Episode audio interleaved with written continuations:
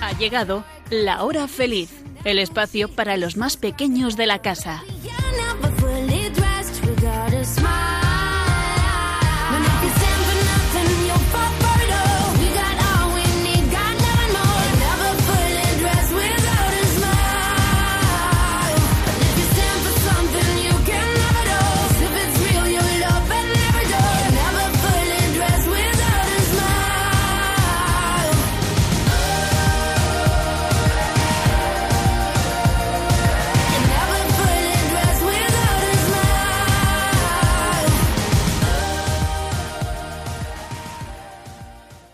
La paz esté con vosotros. Con este saludo, Jesús resucitado se presentó a los apóstoles por primera vez después de la resurrección. La paz es el regalo de Jesús a sus discípulos, es la paz del corazón que sólo Él puede darnos y de la que brota como consecuencia la actitud de paz, alegría, serenidad y confianza hacia los demás. Como seguidores de Jesús, también nosotros estamos llamados a ser cada día constructores de la paz. En estos días tenemos que usar nuestras armas para la paz, que es la oración y los gestos de acogida, perdón, amor, respeto y misericordia. Hoy en día tenemos muy presente los conflictos de Ucrania, Myanmar, Etiopía, Siria y tantos otros. Tenemos la responsabilidad de ser operadores de paz siempre, aun cuando parezca que los más fuertes y violentos prevalecen y vencen, porque tenemos la fe en Jesús. Nuestra victoria como cristianos es el amor. Eso no quiere decir que seamos pasivos, sino que debemos luchar con las armas del amor y de la oración, como nos enseñó Jesús, porque todo es posible para Dios. Todos nosotros, niños misioneros, tenemos vocación por el amor hacia los demás. Queremos que todos los niños conozcan a Jesús y por tanto que todos descubran el amor. Ojalá sepamos utilizar ese amor para convertirlo en un mundo en paz. Aquí comienza Tan Amigos en la Hora Feliz en Radio María. ¿Estás escuchando? Tan amigos. En la hora feliz. En Radio María.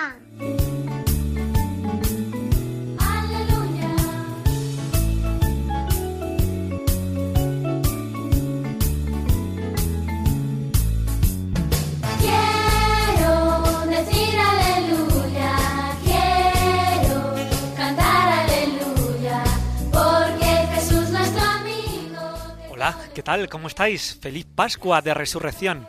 Hoy es martes, primera semana de Pascua. Seguimos en esa octava, celebrando la alegría del resucitado, como se nota, ¿verdad?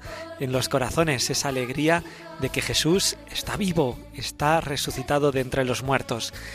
Así es la alegría de los cristianos, seguir a un Dios siempre vivo, siempre que nos habla de vida. Hoy tenemos un programa especial de Pascua y lo tenemos con nuestros amigos que saludamos ya. Adelante, chicos. Buenas tardes, soy José y espero que pasemos una feliz tarde de martes. Hola a todos, soy Leire. ¿Cómo estáis? Espero que os guste este programa. Buenas tardes, ¿cómo estáis hoy? Espero que disfrutéis del nuevo programa de Radio María. Hola de nuevo, soy Mencía. Hola, soy María, tengo cuatro añitos. Estamos en primavera. ¿Estás escuchando? Tan amigos. En la hora feliz. En Radio María.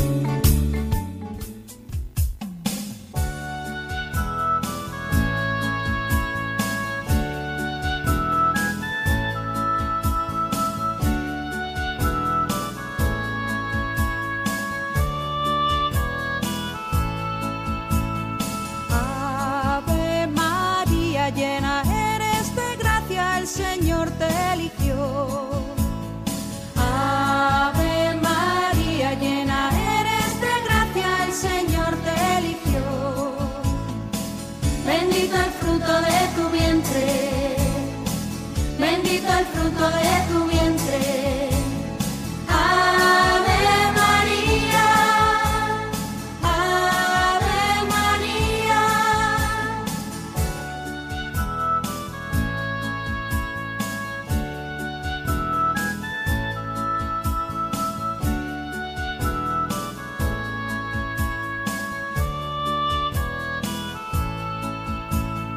Eres bendita porque el Señor eligió. Eres bendita porque eres la madre que el Señor eligió. Bendito el fruto de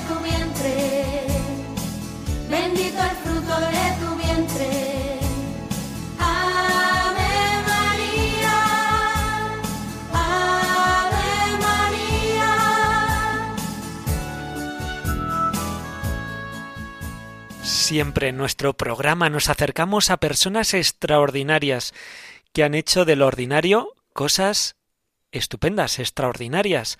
Esa es nuestra vida, hacer de todo lo ordinario del día a día algo extraordinario. Y quien lo hizo fue Carlos de Foucault, esta vida que queremos conocer hoy, a uno de los grandes, grandes amigos de Jesús, Carlos de Foucault, y quien nos quiere contar su vida es Mencía, que ha investigado su vida y que se ha acercado a Carlos de Foucault. Cuéntanos, cuéntanos la vida de Carlos de Foucault. Adelante, Mencía, cuéntanos.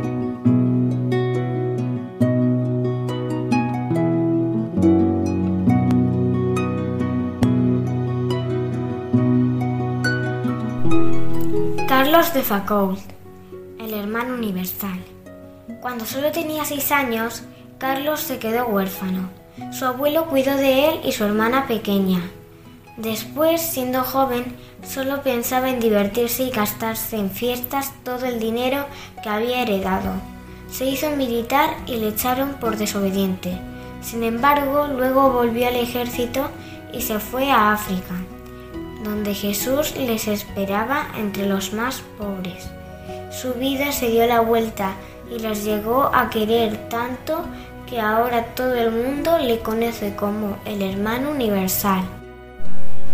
Carlos se había comportado siempre como un egoísta que pensaba solo en sí mismo, pero en un viaje como militar a Argelia vio como los musulmanes se defendían unos a otros porque se consideraban hermanos. Quiso saber más de ellos y volvió a otra vez a África, esta vez como explorador, para recorrer Marruecos. En un momento de la expedición le sorprendió ver cómo rezaban. Entonces empezó a recordar y echar de menos la fe cristiana que tenía de niño. Al regresar a París comenzó a frecuentar una iglesia. Allí pasaba las horas repitiendo, Dios mío, si existes, haz que yo te conozca. Y un día se acercó al sacerdote. Este, viendo en él un deseo muy grande de Dios, le invitó a que se confesara.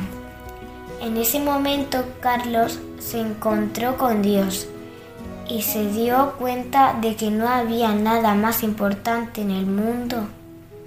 Y desde aquel día pasaría su vida intentando quererle cada vez más a Dios y a todo el que se cruzaba por su camino.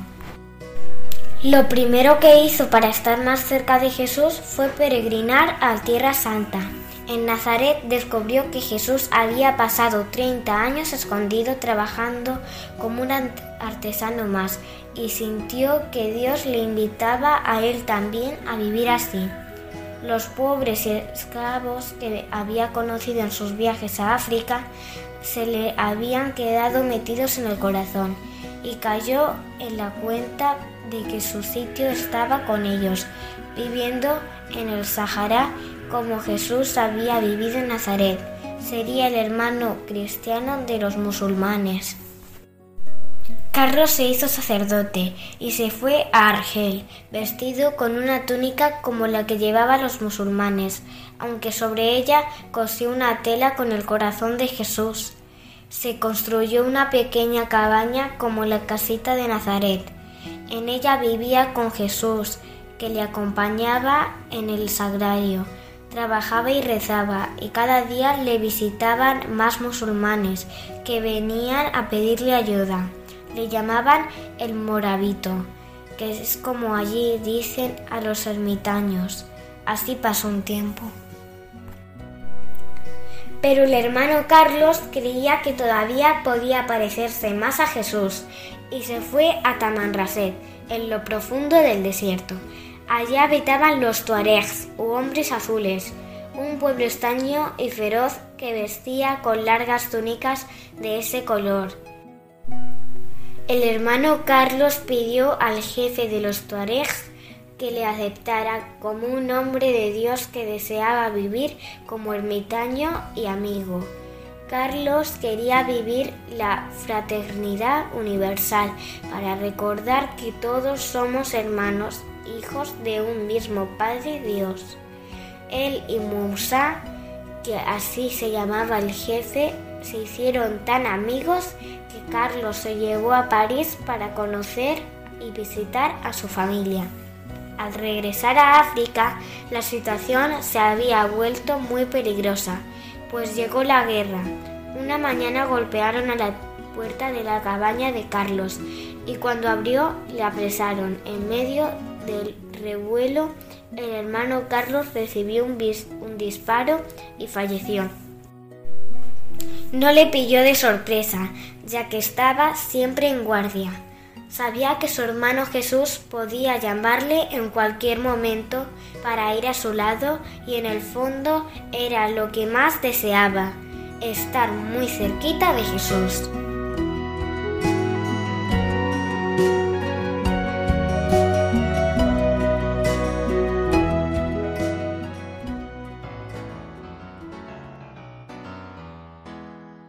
¿Estás escuchando? Tan amigos. En la hora feliz. En Radio María. Seguimos en Radio María en la hora feliz en Tan Amigos. Estamos en el tiempo de Pascua y queremos acercarnos a lo que estamos celebrando. ¿Qué es lo que estamos celebrando? La Pascua. A ver, chicos, ¿alguien me puede contar qué, qué es la Pascua? A ver, María, que, que tiene la mano levantada, que quiere hablar. A ver, cuéntanos, cuéntanos, ¿qué es la Pascua, María? La Pascua en, en paso en la muerte de la vida. Dura 50 días. Son los 50 días que Jesús quedó con sus amigos. Es un tiempo para estar muy alegre. Celebremos la Pascua con alegría. Ajá. Bueno, mm, ya hemos aprendido algo, ¿verdad? La Pascua es estar muy alegres. Jesús ha, ha- ha resucitado, está vivo. Y quien ha investigado eh, uno de los símbolos de Pascua es Leire. Leire, eh, creo, ¿verdad? Leire, sí, sí, el cirio pascual. Ella nos va a hablar de uno de los símbolos de, de Pascua, el cirio pascual. ¿Conoces lo que es el cirio pascual, este símbolo de Pascua? Que ya está encendido en nuestras iglesias durante 50 días que dura la Pascua. Pues Leire nos cuenta un poquito más qué es esto del cirio pascual. Adelante, Leire.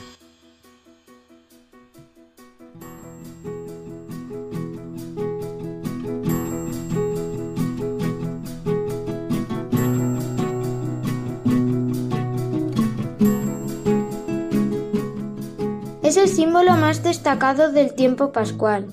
La palabra cirio viene del latín cereus, de cera, el producto de las abejas. El cirio más importante es el que se enciende en la vigilia pascual como símbolo de Cristo, luz, que se sitúa sobre una elegante columna o candelabro adornado. El cirio pascual es ya desde los primeros siglos uno de los símbolos más expresivos de la vigilia. En medio de la oscuridad, toda la celebración se hace de noche y empieza con las luces apagadas. De una hoguera previamente preparada se enciende el cirio, que tiene una inscripción en forma de cruz acompañada de la fecha del año y de las letras alfa y omega, la primera y la última del alfabeto griego, para indicar que la Pascua del Señor Jesús principio y fin del tiempo y de la eternidad, nos alcanza con fuerza nueva en el año concreto que vivimos. Al cirio pascual se le incrusta en la cera cinco granos de incienso. simbolizando las cinco llagas santas u gloriosas del Señor en la cruz. En la procesión de entrada de la vigilia se canta por tres veces la aclamación al Cristo. Luz de Cristo, demos gracias a Dios, mientras progresivamente se van encendiendo los cirios de los presentes y las luces de la iglesia. Luego se coloca el cirio en una columna o candelabro que va a ser su soporte y se proclama en torno a él después de incensarlo en el solemne pregón pascual. Además del simbolismo de la luz, el cirio pascual tiene también el de la ofrenda, como cera que se gesta en honor a Dios, esparciendo su luz. Acepta, Padre Santo, el sacrificio vespertino de esta llama, que la Santa Iglesia te ofrece en la solemne ofrenda de este cirio, hora de las abejas. Sabemos ya lo que anuncia esta columna de fuego ardiente en llama viva para la gloria de Dios. Te rogamos que este cirio consagrado a tu nombre para destruir la oscuridad de esta noche. El cirio pascual estará encendido en todas las celebraciones durante las siete semanas de cincuentena pascual, al lado del ambón de la palabra, hasta la tarde del domingo de Pentecostés. El cirio pascual también se usa durante los bautizos y en las exequias, es decir, al principio y al término de la vida temporal para simbolizar que un cristiano participa de la luz de Cristo a lo largo de su camino terreno como garantía de su definitiva incorporación a la luz de la vida eterna.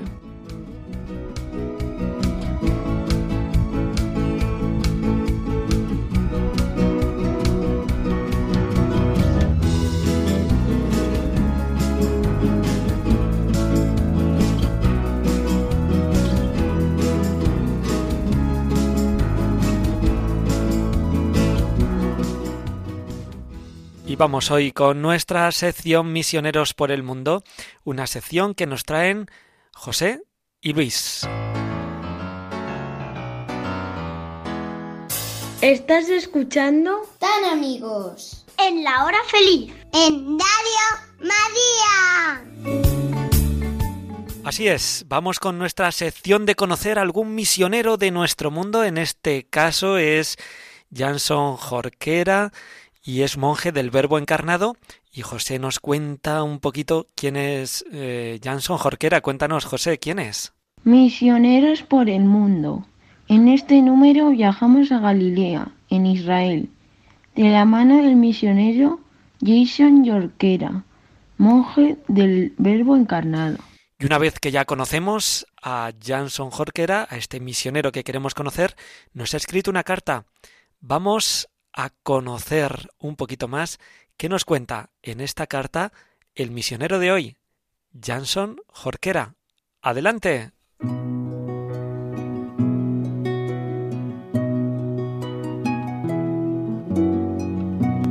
Nací en Chile y llegué a Israel hace seis años. Lo mejor de esta misión es estar en este santo lugar donde vivió de niña María, en amorosa obediencia a sus padres, riendo y jugando, y pensar que San José pudo haber tenido aquí algunas de sus herramientas, y a Jesucristo aprendiendo de él.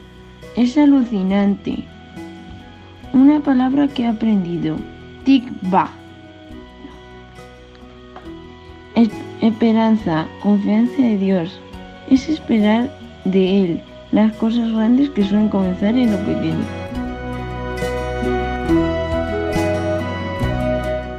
¡Qué alegría que nos visitéis! Echábamos de menos recibir peregrinos en Galilea, esta zona del, al norte de Israel llena de fértiles llanuras y áridas montañas.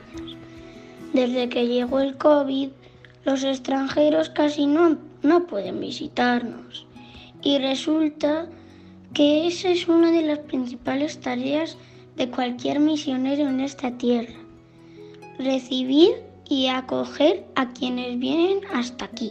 En Israel somos muchos los misioneros que cuidamos de los lugares donde vivió Jesús y ayudamos a estos peregrinos a acercarse a Dios mientras lo visitan. En mi caso lo hago en el monasterio de la Sagrada Familia, en la ciudad de Seforis, al ladito de Nazaret. En este lugar nació Santa Ana, la abuela de Jesús, y aquí también vivió la Virgen María junto a sus padres. Además, albergó a San José y a Jesús al regresar de Egipto y paraban aquí a descansar cuando venían a trabajar desde Nazaret. En el monasterio vivimos solo dos monjes y nuestro día a día consiste en hora et labora, es decir, rezar y trabajar. Nos levantamos temprano para adorar a Jesús en la capilla. Después nos ponemos manos a la obra a cuidar del monasterio. Y al atardecer volvemos a la capilla para terminar el día con el Señor. Aunque no salimos, tenemos las puertas siempre abiertas a visitantes. Y es que nuestra misión es dar a conocer los restos de la casa de Santa Ana y a los abuelos de Jesús. A veces nos visitan cristianos, pero la mayoría de gente de aquí, hebreos y musulmanes, les llama mucho la atención nuestra vida y nos preguntan por qué rezamos tanto, por qué no nos casamos, si no echamos de menos la vida de ahí fuera. Me anien, suelen decir. Me en, ¿qué significa interesante? Pues entienden que hay algo grande y especial aquí.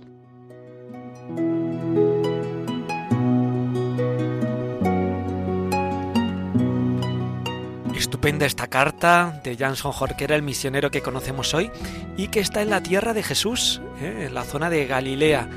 Eh, pero conozcamos más, porque habéis investigado esta zona de Galilea, la tierra de Jesús. Contarnos qué habéis investigado, José, eh, Luis. Adelante, ¿qué, qué, qué nos contáis de esta tierra de Jesús, de la zona de Galilea? Galilea, el norte de Tierra Santa. Galilea es la región donde Jesús creció. Se encuentra al norte de Israel y está bañada por un gran lago. Millones de personas viajan hasta aquí para visitar los lugares santos y pisar la tierra que acogió a Dios. Existen incluso parques que temáticos donde vivir las costumbres de aquel tiempo. Queridos niños, ha sido un placer recibiros. Os digo adiós deseando que la Sagrada Familia siga siendo modelo de unidad para el mundo entero. Los niños de Galilea. Aunque la imagen más extendida de los niños israelíes sea esta, la mayoría de niños que viven en Galilea son árabes, musulmanes o cristianos, y su apariencia y sus costumbres son muy similares a las de los niños de Europa. El hebreo es su lengua. Tiene un alfabeto muy distinto al nuestro. En varias regiones también se habla el árabe. El saludo, shalom, que significa hola y paz. Comida. Los principales sabores son orientales y a los niños les encanta tomar pan de pita relleno, garbanzos, uvas, juegos. Juegan al Among Us, al Roblox y a otros juegos en línea. Pero sobre todo les gusta salir a la calle, con vecinos a montar en bici o a jugar al fútbol.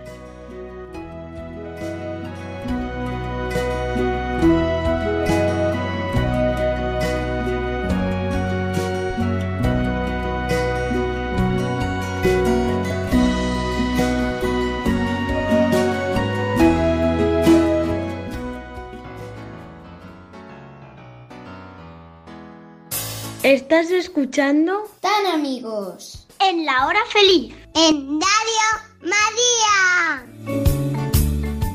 Y hoy queremos también acercarnos al cuento del programa de hoy.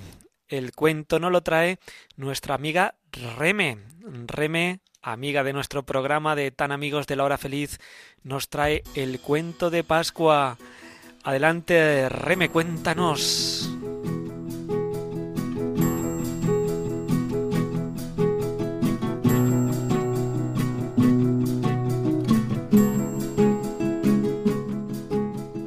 Había una vez un niño muy pequeño que no paraba de decir que quería conocer a Dios. Pero nadie le decía dónde vivía. Un día decidió ponerse en camino a buscarle. Cogió su mochila, la llenó de zumos, de chuches y de bocadillos y se puso a caminar. Cuando había caminado más de tres calles, llegó a un parque y allí se encontró una mujer anciana. Ella estaba sentada en el parque, sola, mirando las palomas, y parecía un poco triste. El niño se sentó junto a ella y abrió su mochila. Estaba a punto de beber el zumo cuando notó que la anciana parecía que tenía hambre. Así que le ofreció uno. Ella, muy agradecida, aceptó el zumo y sonrió al niño. Su sonrisa era muy bella, tanto que el niño quería verla de nuevo. Así que le ofreció también uno de sus bocadillos. De nuevo ella le sonrió. El niño estaba encantado. Él se quedó toda la tarde comiendo y sonriendo, pero ninguno de los dos dijo nunca ni una sola palabra. Mientras oscurecía, el niño se percató de lo cansado que estaba. Se levantó para irse, pero antes de seguir sobre sus pasos, dio vuelta atrás, corrió hacia la anciana y le dio un abrazo. Ella, después de abrazarlo, le dio la más grande sonrisa de su vida. Cuando el niño llegó a su casa, abrió la puerta. Su madre estaba un poco preocupada, pero le sorprendió por la cara de felicidad que traía. Entonces le preguntó, Hijo, ¿qué hiciste hoy que te ha hecho tan feliz? El niño le contestó, Hoy desayuné con Dios. Y antes de que su madre contestara algo, añadió, ¿y sabes qué? Tiene la sonrisa más hermosa que he visto en mi vida. Mientras tanto, la anciana, también radiante de felicidad, regresó a su casa. Su hijo se quedó sorprendido por la expresión de paz en su cara y preguntó, Mamá, ¿qué hiciste hoy que te ha puesto tan feliz? La anciana contestó, Hoy comí con Dios en el parque. Y antes de que su hijo respondiera, añadió, ¿Y sabes qué? Dios es más joven de lo que pensaba. Y es que estamos en tiempo de Pascua, en tiempo de alegría, en tiempo de que lo que de verdad se contagie sea la felicidad, el saber que Cristo vive, que ha resucitado y que no podemos estar tristes, sino que Dios se encuentra en cada uno de nosotros, en el que tienes al lado que sufre, en tu amigo o compañero del cole, en tu familia. Así que, que no se te olvide, contagia alegría, sonríe, sé feliz.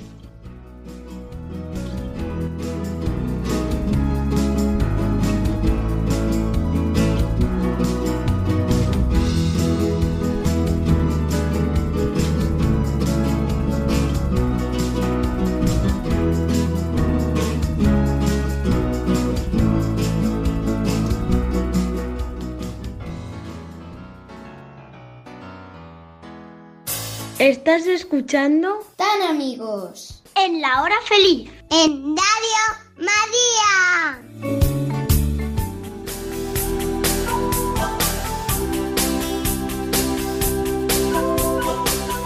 No somos cristianos por creer en el pecado, en la muerte, en la cruz.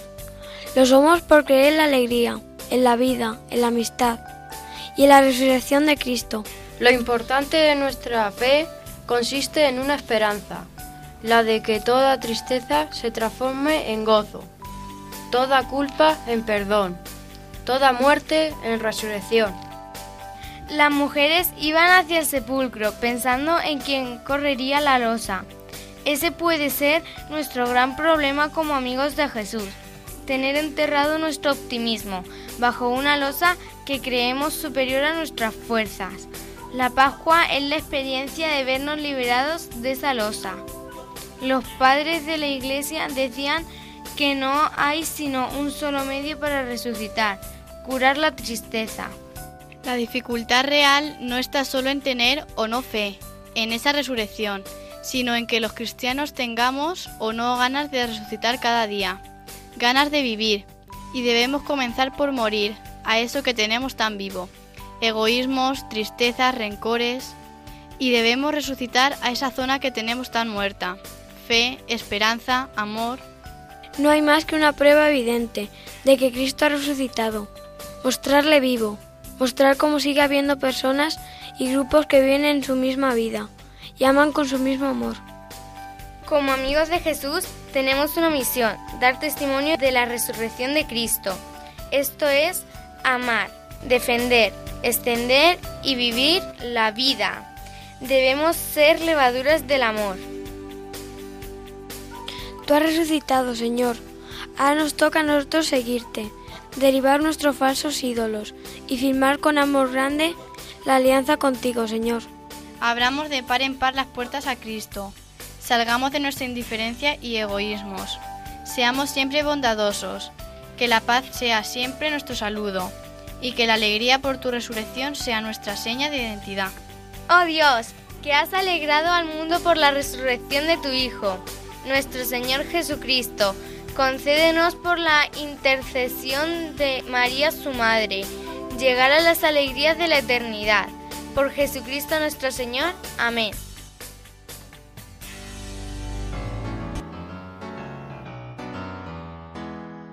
¿Estás escuchando? Tan amigos. En la hora feliz. En Radio María.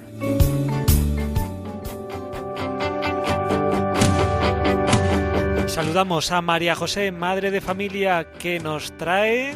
Preparemos la fiesta de la Pascua en familia. Para que realmente todos los signos y gestos durante la Pascua sean signos de fiesta, que nos ayuden a todos a comprender el misterio profundo que celebramos, os proporciono las siguientes ideas útiles, como por ejemplo, realizar un cirio pascual de la familia. Compramos una vela grande, más grande de lo común, y la decoramos entre todos los miembros de la familia con papelitos de colores y corazones que representen a cada uno de los miembros de la familia. Ponemos en el centro del cirio una cruz y a cada uno de los lados de la cruz el año en el que estamos. Arriba de la cruz ponemos la letra alfa, que significa principio, y debajo de la cruz ponemos la letra omega, que significa fin.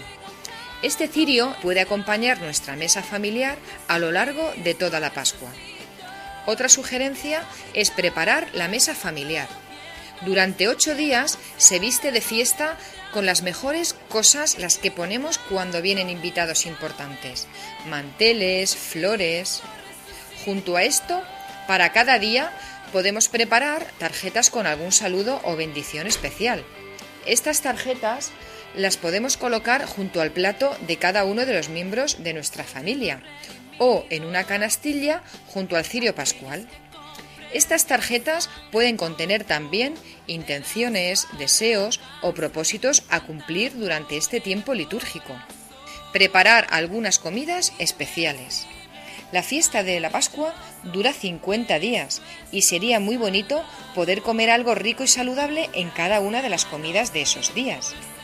Nuestros hijos saben que cuando se celebra una fiesta hay cosas ricas en la mesa. Seamos pues creativos en preparar algo rico para cada día.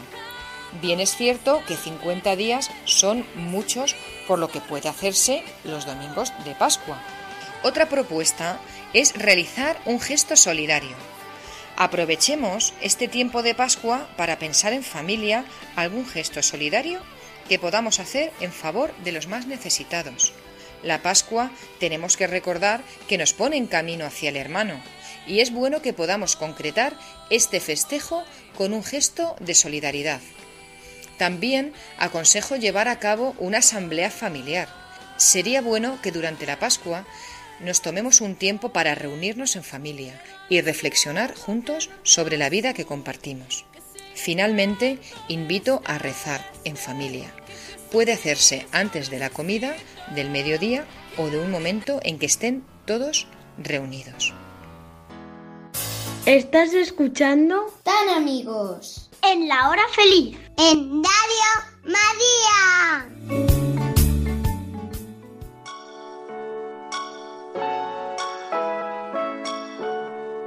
Yeah, yeah, ¿Cómo es, bro? Es, bro? En FW, doble,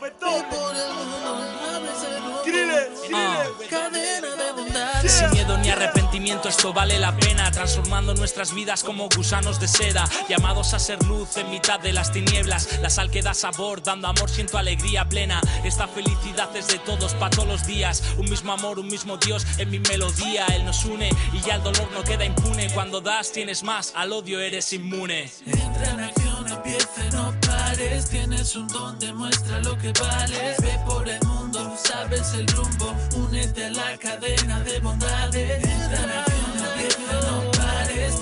Don, demuestra lo que vales. Ve por el mundo, sabes el rumbo. Únete a la cadena de bondades. Vivo para dar, no para quedarme conmigo y aportar a las personas que no encuentran ya su sitio, aportando luz dentro del mundo en este movimiento, donde muchos se preguntan cuándo tú estarás con ellos. El amor es lo importante, lo demás es pasajero, el amor es lo primero, lo demás que espere luego. Ama y no dejes de darte que muchos te esperan, que la vida es una y todo es mucho mejor si cooperas. Entra en acción, empieza, no Tienes un don, demuestra lo que vales. Ve por el mundo, sabes el rumbo. Únete a la cadena de bondades. Entra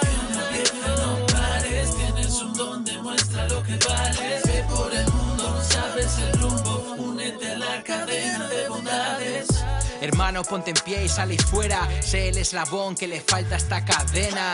No más indiferencia, creo la entrega de hombres y mujeres con fe plena. Estrena tu mejor sonrisa y busca la verdad. No esperes que algo pase, da tú el paso y pasará. Hace falta luz, mirando la cruz, da la vida ese candil entre la multitud. Empieza, no pares. Tienes un don, demuestra lo que vales. Ve por el mundo, sabes el rumbo. Únete a la cadena de bondades. Entra en acción, empieza, no pares. Tienes un don, demuestra lo que vales. Ve por el mundo, sabes el rumbo. Únete a la cadena de bondades. Entra en Obras misionales pontificias. Si es como va, como cadena de bondades. Yeah, yeah.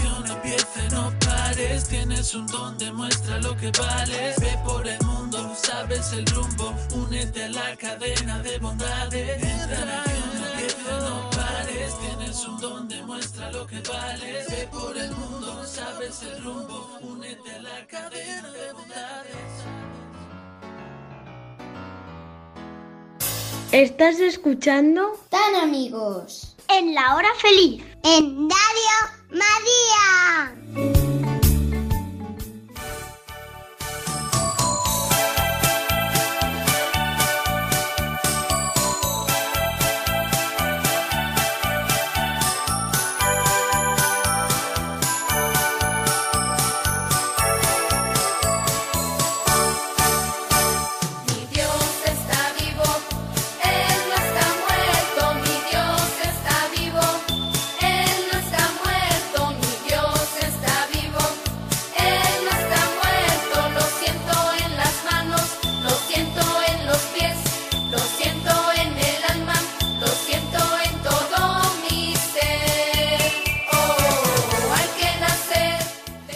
Nosotros nos marchamos más en este tiempo de Pascua. Desearte lo mejor. Que seas feliz, que tengas alegría. Cristo ha resucitado. Feliz Pascua, chicos. Despediros de nuestros amigos. Hasta aquí el programa de hoy. Hasta el próximo programa. Adiós. Me ha encantado estar con vosotros. Y felices Pascuas. Hasta luego, amigos. Nos vemos en el próximo programa. Adiós a todos amigos. Os esperamos en el próximo programa. Nosotros nos volvemos a encontrar dentro de cuatro martes aquí en Tan Amigos en la Hora Feliz en Radio María. ¡Feliz Pascua! ¡Adiós!